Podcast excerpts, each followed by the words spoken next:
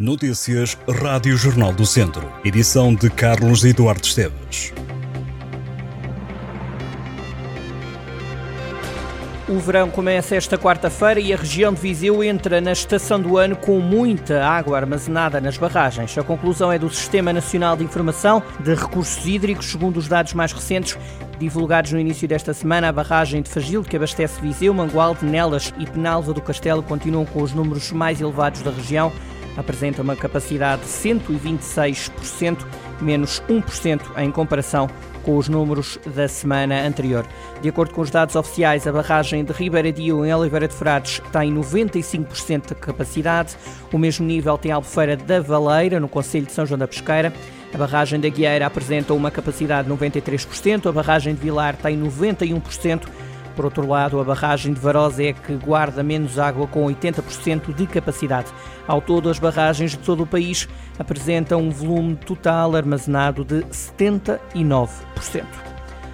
A Câmara de Tondela já apresentou a candidatura do processo de fabrico do barro negro de Molelos ao Inventário Nacional de Património Imaterial. O processo que começou a ser preparado pela Câmara em março do ano passado chegou agora ao fim depois da louça preta de Molelos ter sido inscrita no Registro Nacional de Produções Artesanais Tradicionais Certificadas.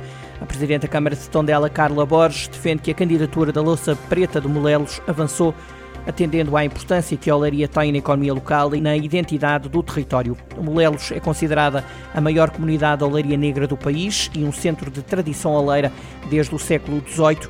Na localidade continuam em atividade sete oleiros, incluindo duas mulheres. Caso a candidatura ao Inventário Nacional de Património Imaterial venha a ser aceite, os artesãos ficarão registados como produtores reconhecidos do produto. As festas do município de Nelas arrancam esta semana com um extenso programa que inclui marchas populares, animação musical, desporto, cultura e atividades para todas as idades.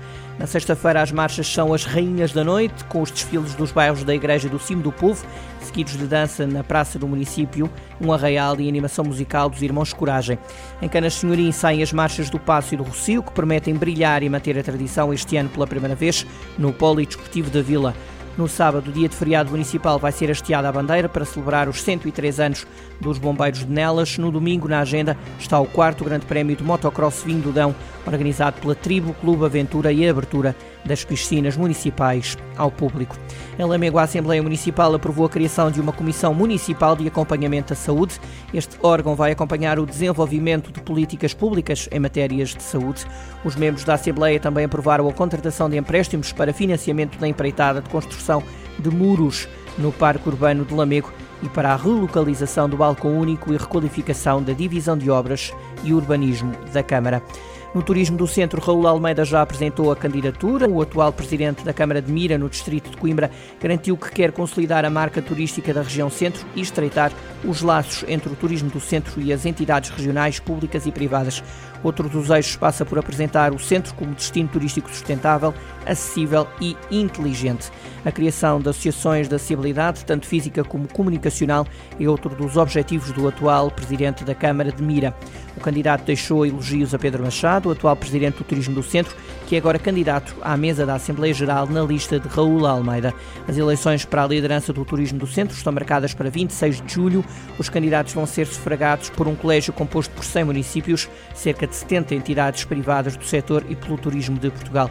Raul Almeida e Anabela Freitas, presidente da Câmara de Tomar e da Comunidade Intermunicipal do Médio Tejo, são os dois candidatos. É a 5 de julho que o Académico de Viseu e o Tondela vão conhecer o percurso que vão fazer na segunda Liga. Os dois clubes do distrito já sabem que vão começar a prova no dia 13 de agosto. Os clubes começam a jogar um único jogo, a primeira fase da Taça da Liga, a 22 de julho.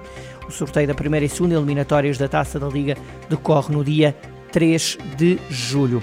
Rafael Ribeiro vai ser treinador da Artística de Avanca. O técnico deixou a equipa de handball do Académico de Viseu há poucos dias, depois do play-off de despromoção que ditou a descida dos academistas. O Avanca acabou por assegurar a manutenção e Rafael Ribeiro continuará a treinar na primeira divisão. Quanto ao Académico, vai jogar a divisão de honra na próxima temporada. Quando começou a treinar o Académico, o técnico encontrou a equipa academista na terceira divisão. Agora os vicienses vão jogar a divisão de honra de handball, um escalão que fica entre a primeira e a segunda divisões.